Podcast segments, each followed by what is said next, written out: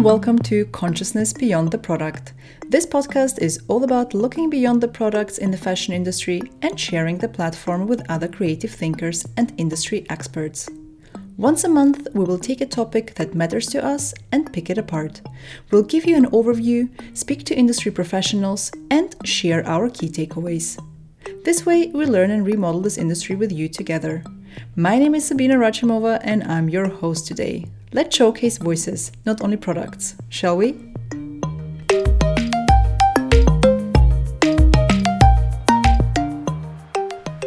The topic of our fourth episode is sustainable marketing and PR. We will explore what sustainable marketing means and why it's necessary. Should ethical brands have a different strategy in place in regards to how they communicate with their customers? We will also talk about the responsibility that conscious brands have towards their community, how press and media influence our understanding of sustainable fashion, and last but not least, what greenwashing is and how to spot it. For this episode, we were joined by industry experts Florence van der Spek, Armel Ferguson, and Ruth MacGilp. Let's hear from our incredible guests. As always, we start with a little introduction. I'm really, really pleased to be here and to be speaking with you today. Um, so, obviously, my name is Armel Ferguson, and I am a sustainability consultant, but also a fashion sustainability um, and lifestyle journalist. Uh, my goal to me is really to make sustainability uh, achievable and accessible. Um, to like for most people as many as i can really because i know it can be a little bit um how to say that. Overwhelming? Um so my name is florence van der spek. I'm the founder of flow pr which i set up um, about two years ago now and it's a london based pr agency who specialize in sustainable brands female founders and startups. My name is ruth MacGilp. I'm a freelance ethical fashion writer and a digital marketer based in edinburgh. So I basically spend my days writing about fashion and sustainability for different publications and I work with sort of mainly small independent brands on copywriting and building their digital marketing strategy. Um, I also send out a newsletter called the Ethical Fashion Roundup, and I co host a podcast called Common Threads, which is also about ethical fashion. Do you believe that there is a difference between sustainable marketing versus regular marketing? And yeah, there is definitely a difference between sustainable marketing and regular marketing. And to me, um, it's the, the goal is to find the balance between business and profit and actually your purpose and the purpose of your business. Also, I believe that my mission, as I said, is to help people understand um, what sustainability is. So to me, the, my marketing message is very much about serving people, helping people understand what sustainability is, helping them um, implement it into their lives, uh, sustainable fashion, because that is my specialty. Um, and it's really about serving people. The, the, goal to me is really to be transparent and it's all about compassion. To me, uh, at the middle of sustainability is compassion compassion for the planet, of course, but also compassion for uh, people in general, because uh, the, the three pillars of sustainability are uh, people, planet, and profit. And I believe that sustainable marketing is also about that. It's not just about uh, profit, but it's really between um, fi- finding the balance between these three um, to make it sustainable, really. Yes, because I think ethical fashion isn't just about what you're selling, it's about how you're selling it. So, you know, you can't call yourself an ethical brand or a sustainable brand if you're practicing unethical marketing techniques or tactics. So, some examples of these are maybe when you're working with influencers, not compensating these content creators properly, or maybe using images without crediting them to the original person. I think it's also really important not to kind of emulate the tactics that fast fashion brands use. So, things like spamming people's inboxes with endless emails. You know, you, you do get sustainable brands or so called sustainable brands that do this and really using the kind of language of fast fashion. So, you know, phrases like must have, you know, really, they just encourage that kind of compulsive shopping or impulsive shopping behavior, which is inherently unsustainable. So, I think for a brand to practice sustainable marketing, they need to be thinking about the kind of behavior they're encouraging, maybe encouraging a more thoughtful or um, intentional way to engage with a brand and not just pressuring people into buying things they don't need. And I think um, we also obviously see a lot of greenwashing, um, even from brands that are genuinely making a sustainable product, but using kind of these vague terms like, you know, green or eco, you know, without providing the proof or without providing further information or calls to action. They're sort of over exaggerating their sustainability or they're over exaggerating their contribution to the climate fight, you know? They're a brand they're produ- producing a product you know they're not activists. They're just a brand and they need to be kind of honest and down to earth about that and not say you know i'm 100% sustainable you know we have zero impact. That's just impossible it's misleading and it's irresponsible. And i think you know ultimately all marketing is about selling a product. All marketing is ultimately about making a profit. You know there's no kind of skirting around that. This isn't you know doing good work just because you love it. You know there's a purpose behind it. But i think the key for any kind of sustainable marketing is transparency. So as i said before it's being honest. It's being honest about how sustainable you really are. It's being honest about who makes the product you know how it's made where those profits are invested back into and it's it's not about being perfect or perfectly sustainable it's just about being open and honest and inclusive as well so I think brands need to consider the impact they're having on their consumers and on culture too, and really consider, you know, what kind of society they want to slot themselves into. Oh, that totally makes sense. And you both raised some really good points here. Flo, as a PR expert, what is your view on sustainable PR? I definitely think there's a difference. It's very hard to compete if you're a sustainable business with bigger businesses, especially when they start running their own sustainability campaigns, because even though again they are pushing out the sustainable message they have huge amount of budget behind it and they're pushing out loads of materials and all this stuff that is actually just overkill and um, so i do think that the messaging of sustainability is lost. So i do think there's a difference. I think there needs to be kind of a bit more regulation on how to do it well.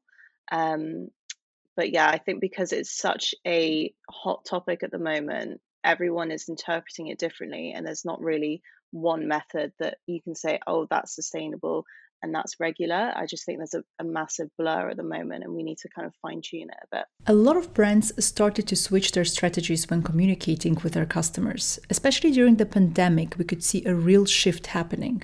Should there be a difference in terms of brand strategy for a sustainable brand? Armel, let's maybe start with you to me, um, it's all about the marketing messaging. Is the messaging responsible? So it's about not promoting overconsumption and obviously do not overproduce as well. At the at the base, the very base and the very beginning of, of the sustainability issue is uh, overproduction first and second overconsumption. So the, the messaging of a brand that claims sustainability cannot be about, oh, uh, consume even more. Um, another thing is the pricing strategy. Um, it, the, the pricing has to be fair. And a lot of the times we talk about how sustainable fashion or sustainable lifestyle products are more expensive in general. Um, but the reality is that if anything is too cheap, then it should raise a few red flags because there's no such thing as cheap when it comes to sustainable, conscious, ethical products. So the price, somebody needs to pay the price somewhere. And if we are paying, if the, the, the customer is paying very little, it means that somewhere in between um, the production or the people, the, the employees, or some somewhere somebody is not getting paid fairly. So the pricing strategy needs to be also reflecting the values of the brands. Now, it's not to say that um, just because it's expensive, it's sustainable. That's not what I'm saying. Um, but if you claim sustainability, then you shouldn't try and, and cut corners uh, just to just to get people to buy more because it's cheap. Um, another thing is in terms of uh, the social media to me, the social media uh, platforms and the way a brand uses uh, these platforms says a lot about the, the values of the brand. So you cannot claim something on your website, but at the same time on social media you are you are just just like every other brand, right? And the sustainability claims need to be clear as well. We use the word sustainability uh, a little bit as a throwaway word, I think, um, and we need to be clear. Sustainable, how is it? Um, is it towards the planet what do what are we doing for the planet are we helping the bees are we helping the oceans um, are we planting trees uh, are we trying to reduce our carbon emissions or are we offsetting our carbon emissions what exactly is sustainable about this brand? Is everything made locally? Um, are people paid fairly? So all this needs to be really clear. We can't just say um, we are a sustainable brand and and not say anything else. So it's very very important in your messaging that um, your customers know what exactly is sustainable about your brand. What are your values? Flo have you changed the way you are communicating to press and influencers when talking about sustainable brands? It's really really difficult because back in the day you would maybe send a sample and then people could review it and then send it back. Nowadays that's not really a thing. You do have to gift the person and then that will translate to the coverage which it's not very sustainable really if you've got to go and gift lots of people. Um, so i do think that trying to fine tune how you do that and you know look at your budgets and if i do have to gift someone how can i do it in the most sustainable way? Or um, you know maybe i can do some zoom presentations and how can you go around it without basically putting out so many materials that you're actually contradicting your message of being sustainable. Yeah, I do think that the strategy needs to be adapted so that you stick to your core beliefs the whole time as a sustainable brand. Um, but I do think that non sustainable brands also need to give space for those that are actually sustainable at the core. Ruth, as an ethical fashion writer who sits on the other side, could you tell us how you feel about some of the brand strategies that you see? Sure. So well, I mean, first of all, I think all brands should be working towards at least being more sustainable. You know, there shouldn't need to be this delineation. Um, I don't think a non sustainable brand should exist at all. And, you know, sustainable fashion has been this separate category, but I don't think it should have to be this bonus or extra for something to be ethically made. You know, it should it should be all brands this way. You know, it's 2021 and if a brand's not working towards that at least you know there's just no excuse but that's kind of my little rant out the way.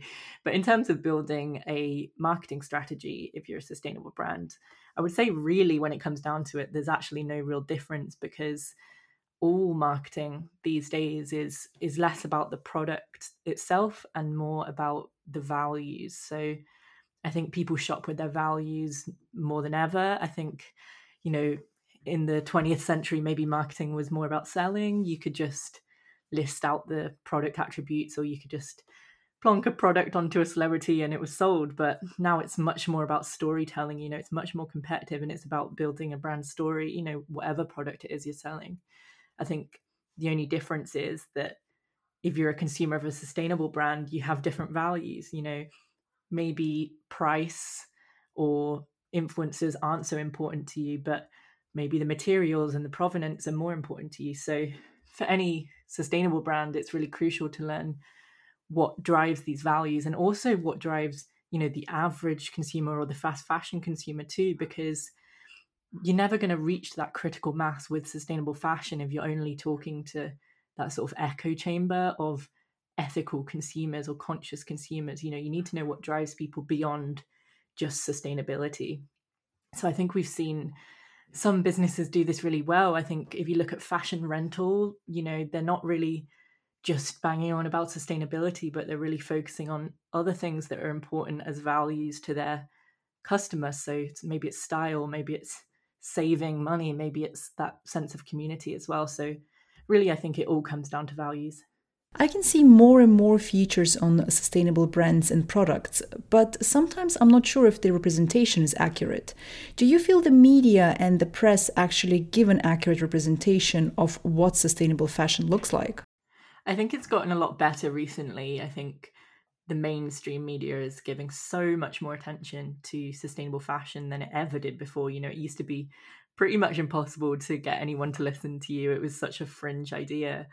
But I mean, now there's headlines in you know mainstream media, in the BBC, and the Guardian, and New York Times, in Vogue about sustainability, and it, it's it's genuinely brilliant to see this. I think it's been many decades of it being shunned to like this kind of hippie or like tree hugger type niche in the 90s and you know it is is a definite definite positive um i think the main problem though is that most of these big titles you know newspapers tv stations etc all of them have some level of conflict of interest with their advertisers so there's only you know there's only so much they can talk about the problems of the fashion industry when they're being funded by it you know there's only so much they can talk about the worker exploitation, the waste, the racism, the fat phobia, while still taking money from the brands who are doing these things. So, you know, you see this all the time. And I've I've written for a magazine before that, you know, I wrote this article and then they removed all the brand names from my article afterwards to avoid,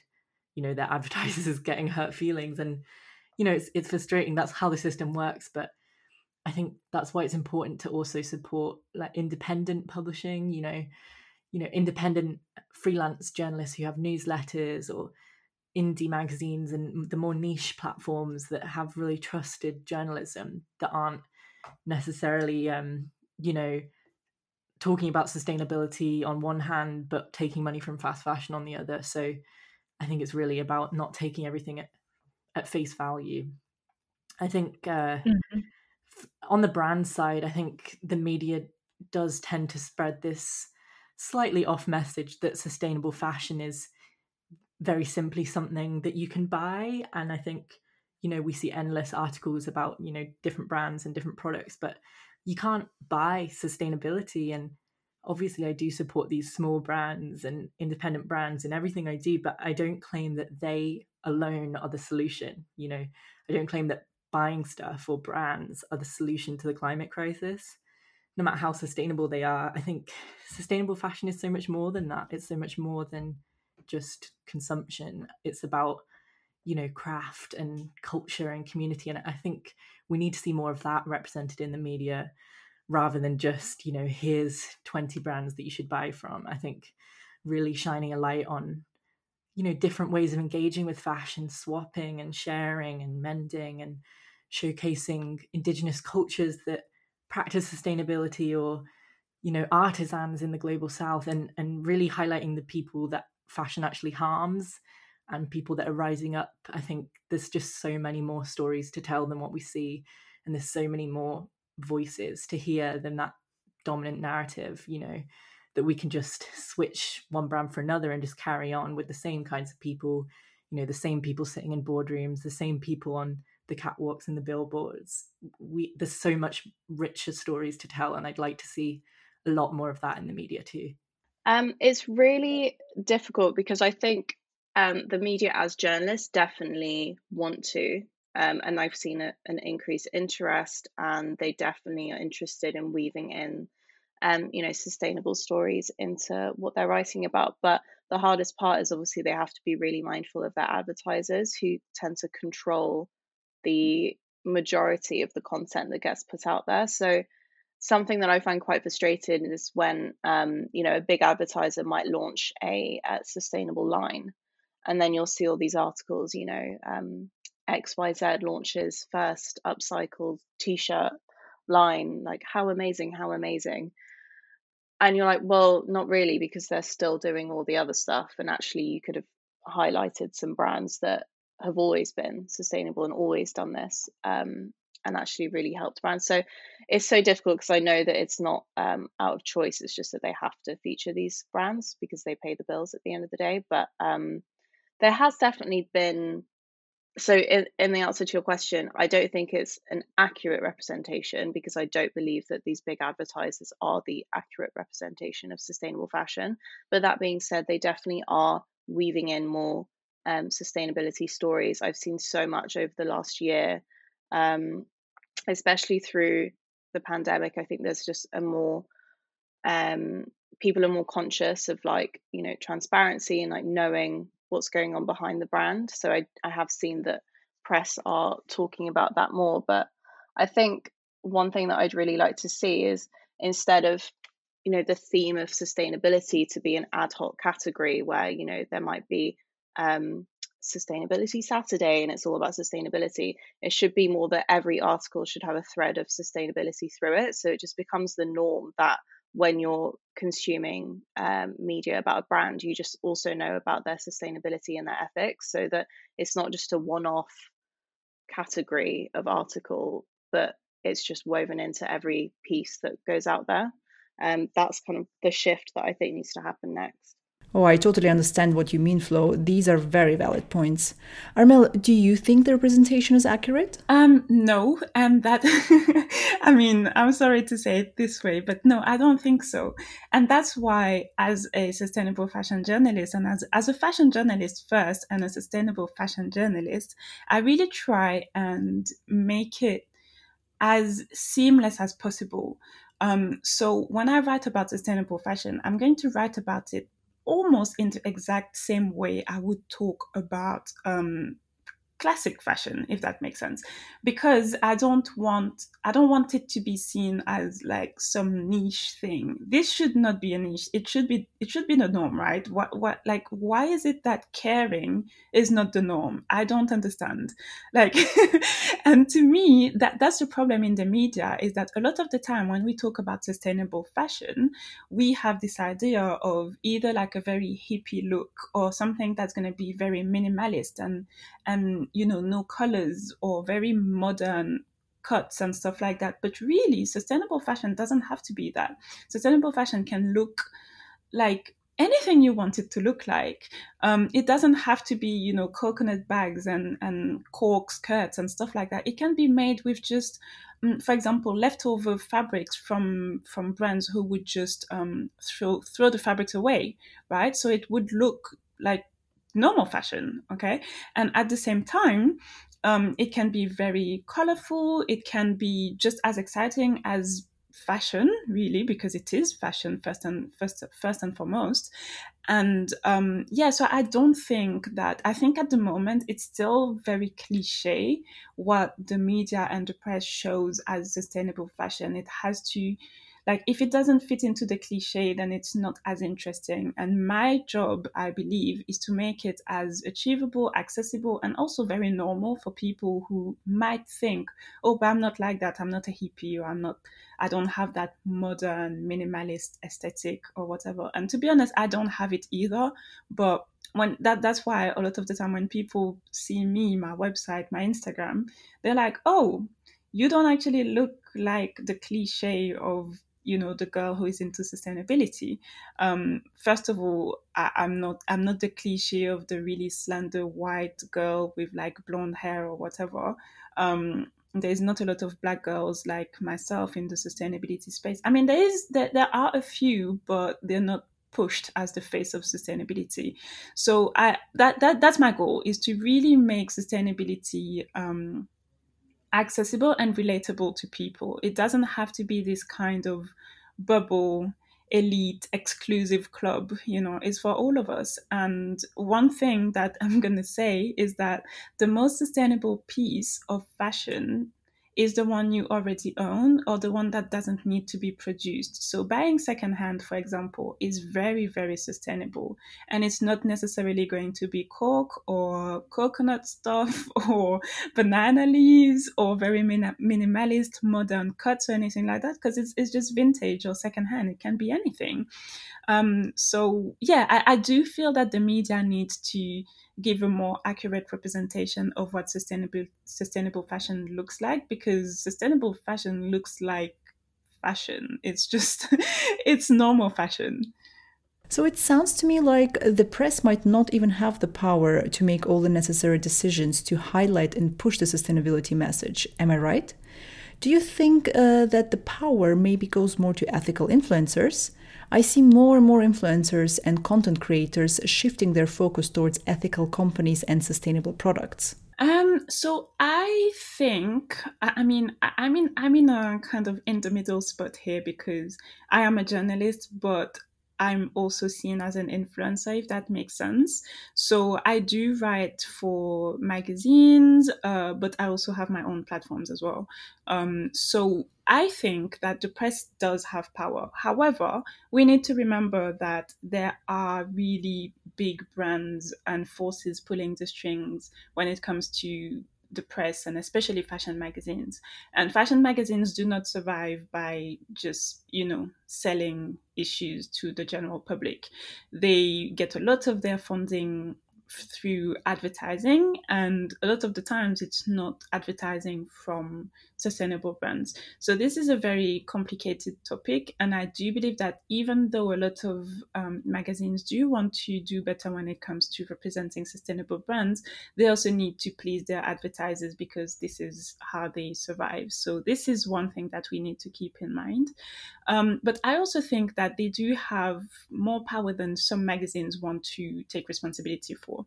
For example, I write a, a monthly column for Red Magazine here in the UK, and it is dedicated to sustainability. So, sustainable products, sustainable uh, tips, sustainable podcast, books, whatever I find.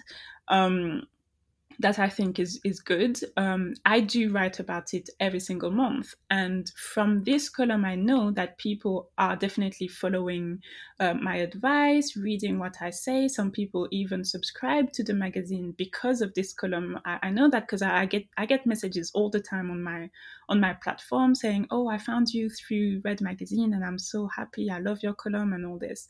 So the the press does have um, the the power to push the sustainability message. Um, as I said, I am also seen as some type of ethical influencer, and it's easier for me, obviously, to talk more freely on my platform because it's mine and I can say whatever I want. Um, but the press has the power as well. But we need to remember that uh, as long as they are surviving, um, mainly because of of advertisers, they have to kind of um, please them, if that makes sense. I do think that if if press all come together, um, you know, to discuss a particular movement or sustainability message, I I have seen the power of press, so I definitely do think that it helps. It also obviously comes down to the brand story and what the brand is pushing out there. Um, but as I said, I think the advertisers have most of the power. So actually, I'd like to see them kind of take more accountability and dictate the messaging in a way that it's not, um, you know, we're just launching a, an eco line um, and write about it, but it's more like we are this big company. This is what we're doing. This is how we're going to be held accountable, and this is what you should look out for in brands or something like that. Just so that when I think they have the real power to to basically shift um, the messaging and then the media messaging.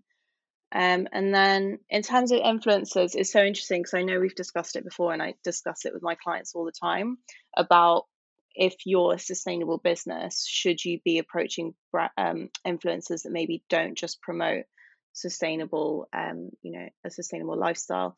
I think um, like ethical influencers definitely have a lot of power, and I think that they're followers are a lot more dedicated and they're obviously um, a bit more niche, which really helps. But I'd really like to see the bigger influencers just use their influence and open up conversations more about sustainable fashion. And obviously, I know they have to pay the bills, but it's really frustrating when you see someone, you know, pushing out something about um, sustainability, and then the next day they're getting paid by a fast fashion brand to promote something. I think and I understand that it is just you know um, they have to pay the bills, but it's the messaging obviously then just contradicts itself. So I would like to see maybe influencers just use their power and delve into it a bit more and talk a bit more. You know, I'm being sent X Y Z by loads of brands. I would like to see this change, um, and a lot of people are doing that.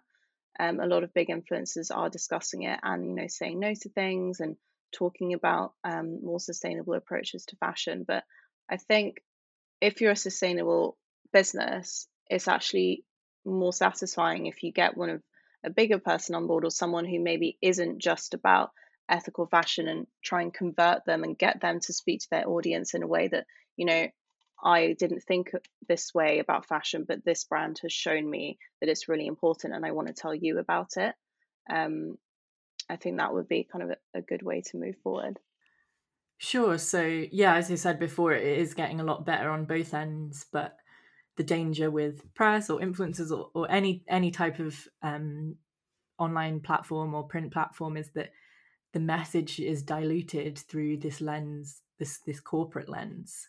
So, I mean, you, you have to be careful. But obviously, the press does have a lot of power and has really changed the conversation recently because we can't just be having these conversations on small platforms. You know, the press is reaching people far wider than you know maybe a curated Instagram feed that only super sustainable people follow. You know, it, it reaches different corners through like network TV or breakfast radio or you know even like tabloid newspapers i'd like to see more of that and i think it's it it can never really be a negative thing i think tv can be a really powerful tool for example documentary you know look at like the true cost documentary or the stacey dooley one or anything you know from david attenborough. These are sort of opportunities to engage like millions of people in messages about sustainability and i think that has a huge huge influence.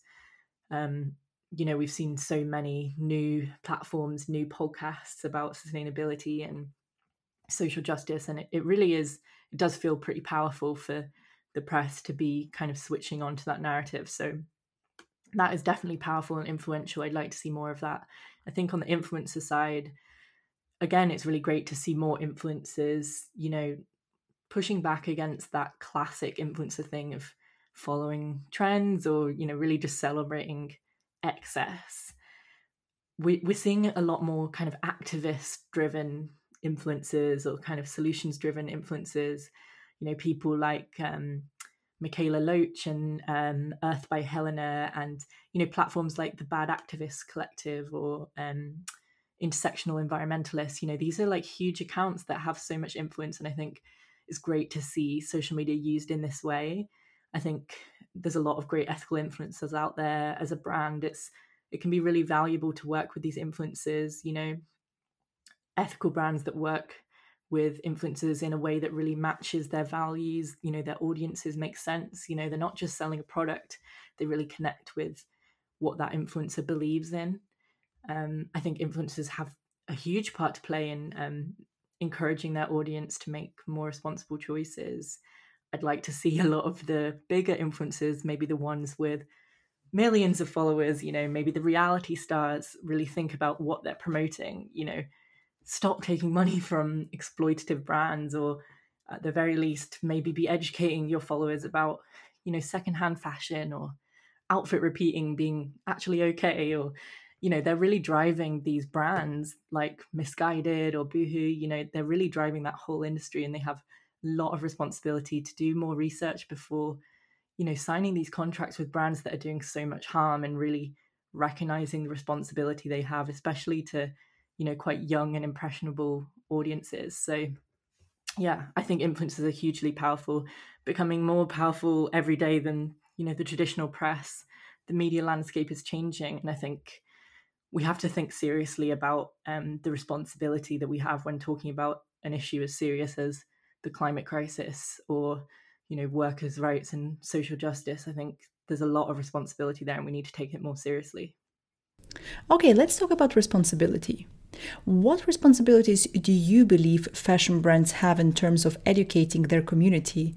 How much has to come from the brand? I think so much, and I touched on it um, as well with the pandemic. But what's I think really come to light is that consumers want transparency. They really want to know what's going on behind the scenes. And I think there's been some really great, um, you know, messages pushed out, especially through social media, where brands are being completely transparent. Um, you know, about where their products are being made, like the cost, all of that. I think that's really great. But I think as a, especially as a startup, you maybe sometimes don't want to open up conversations too much and you know maybe you can't afford to get your things manufactured entirely sustainably but then i would just open up that conversation with your consumer and say look this is where we get our pieces made but we really want to get them made here these are the steps that we need to take and just be really transparent instead of trying to brush over um, any details and and hide them because um, that's the only way you're going to get there. And then I think also sing about what you are doing sustainably um, and really well. You know, if all your packaging is recyclable, you know, talk about it. If you can upcycle items, talk about it. Um, and just tell your consumer how conscious you are of this conversation. And yeah, just talk to them about it. Talk about your learnings. Talk about how you know they can improve. Just transparency is really, I think, the best way of educating anyone um, especially for smaller brands who have the opportunity, you know, to be really open with their consumer. They're not like going through any red tape. They're not having to jump through loads of hoops. They can just be, you know, even the founder talking directly to their consumer through whatever medium, you know, newsletter, social media, press, um, and just be really honest. And actually, I think that that's something that smaller businesses have the upper hand on.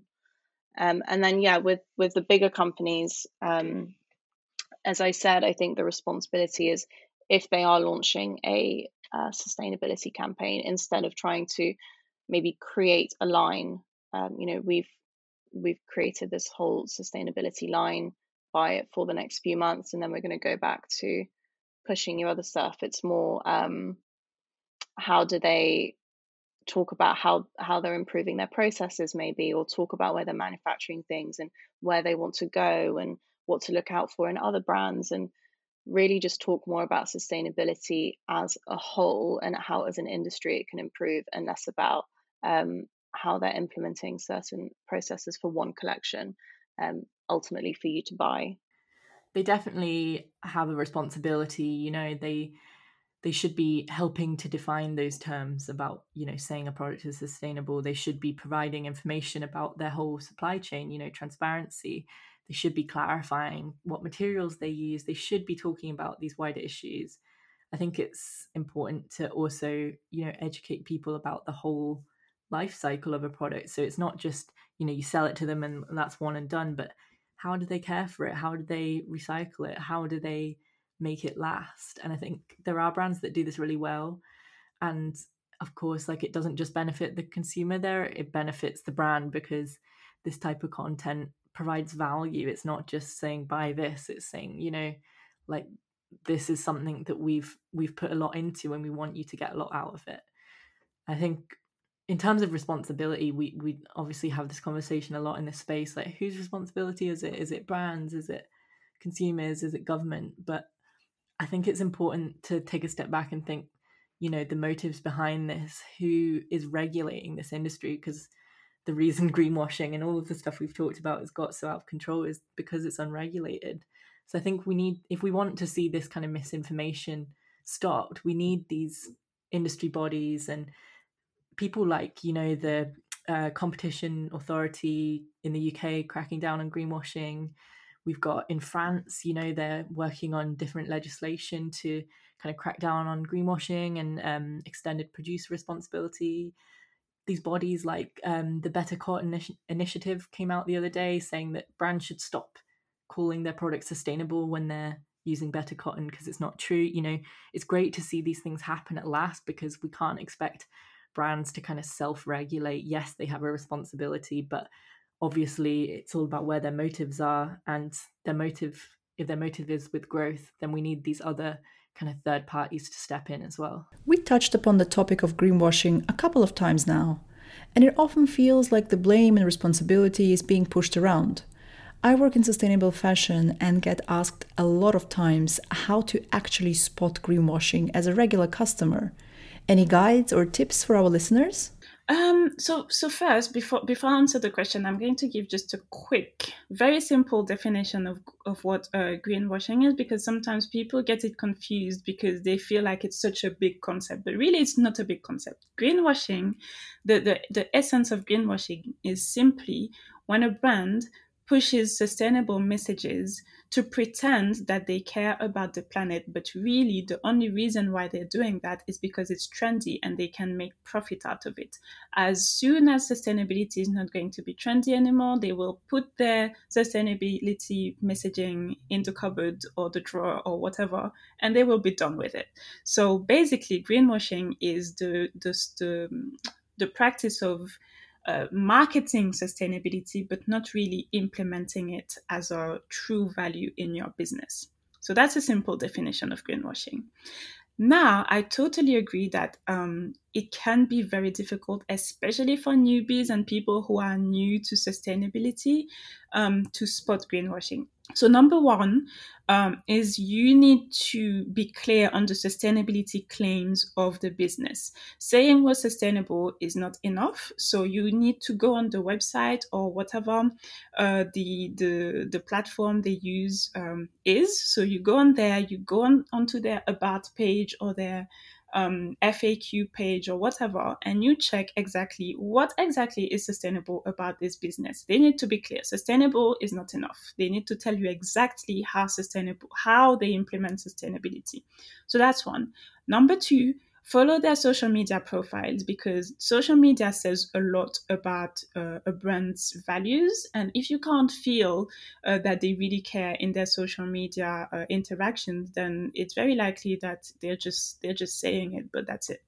Number 3 what is their their pricing strategy if anything is too cheap, it should be suspicious. The pricing should be fair, um, and they shouldn't be trying to have all types of discounts and all types of you know tactics and strategies to make you buy. So the pricing strategy is very important as well. Number four is the marketing messaging responsible. So responsible businesses again do not promote overconsumption, um, and something that's quite um, not controversial but very interesting topic as well is that if a brand is constantly like fast fashion brands um, constantly constantly constantly pushing new products all the time to get you to buy new stuff all the time then it's very likely that it's not very sustainable because overconsumption is never a good idea. So for example they could try and expand um, their their size ranges to have more inclusive sizes and more um, either smaller or bigger sizes because a lot of the times it is a problem when it comes to sustainable brands. A lot of people who would uh, need bigger sizes don't find what they need. So instead of um, trying to expand your collection they should probably try and expand their sizing. So marketing messaging overconsumption is never a good idea. Number five um, again, check out the specific claims. Sustainability is a very umbrella term, so it's not enough to say, um, you know, we're sustainable. Um, number six, what is their stance during big sales season? So we talked about, uh, for example, Black Friday or Boxing Day. But yeah, you need to check what their stance is during the big sales seasons because, again, um, if they're pushing overconsumption and heavily discounted uh, items, something is wrong here. And number seven, you want to check the label. We need to know what we are wearing. And sometimes it can be a little bit difficult, but the, the art of reading uh, labels is very, very important. So we need to check the fabric. Um, if it's 100% polyester, you probably want to put it back. Um, if it requires uh, dry cleaning, uh, dry cleaning is a very, very harmful um, practice for the planet. If it comes from too far, why can't it just be done like locally, British made, uh, potentially European made? Um, that that would probably be better um, because in some other countries, not only does it come from far, but also we do not have the same uh, workers' right um, uh, regulations. So, um, so that that's that's the, the seven things you want to be looking at uh, as a consumer when you are checking if a brand is sustainable or not. I think it's easier to spot than you think. I think a lot of the times it's just the consumer doesn't want to believe it. So I think just be smart, look at the brand, look at you know what they do as a whole, do your research.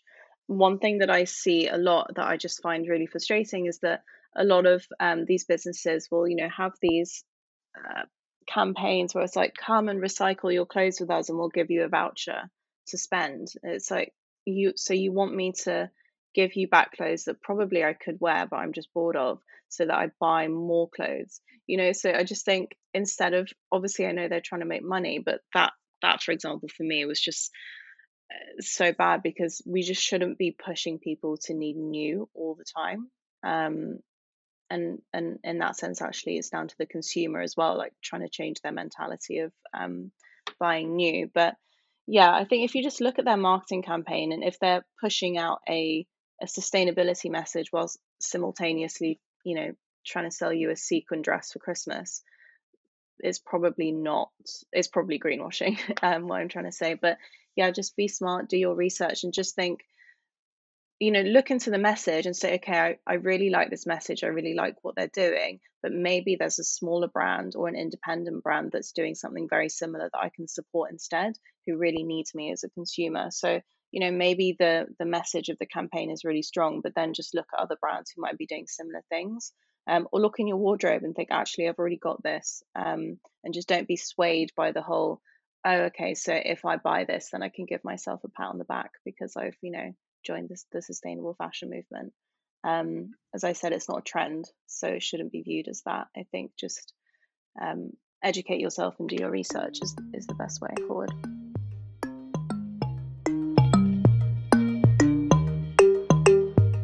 Thank you very much for your time, your valuable insights, and for being so transparent and taking us on a journey of your expertise. So, what did we learn today about sustainable marketing and PR? First of all, if you're a sustainable brand, your marketing and brand strategies should align with your values. Also, every brand has a responsibility to educate the customers on conscious choices and greenwashing. Customers demand transparency. Greenwashing continues to be a major issue in our industry. However, customers are becoming more aware on how to spot it. Unfortunately, the lack of regulations and the misuse of sustainability as a marketing message often leads to greenwashing. Also, both press and influencers hold a lot of power when it comes to highlighting sustainability.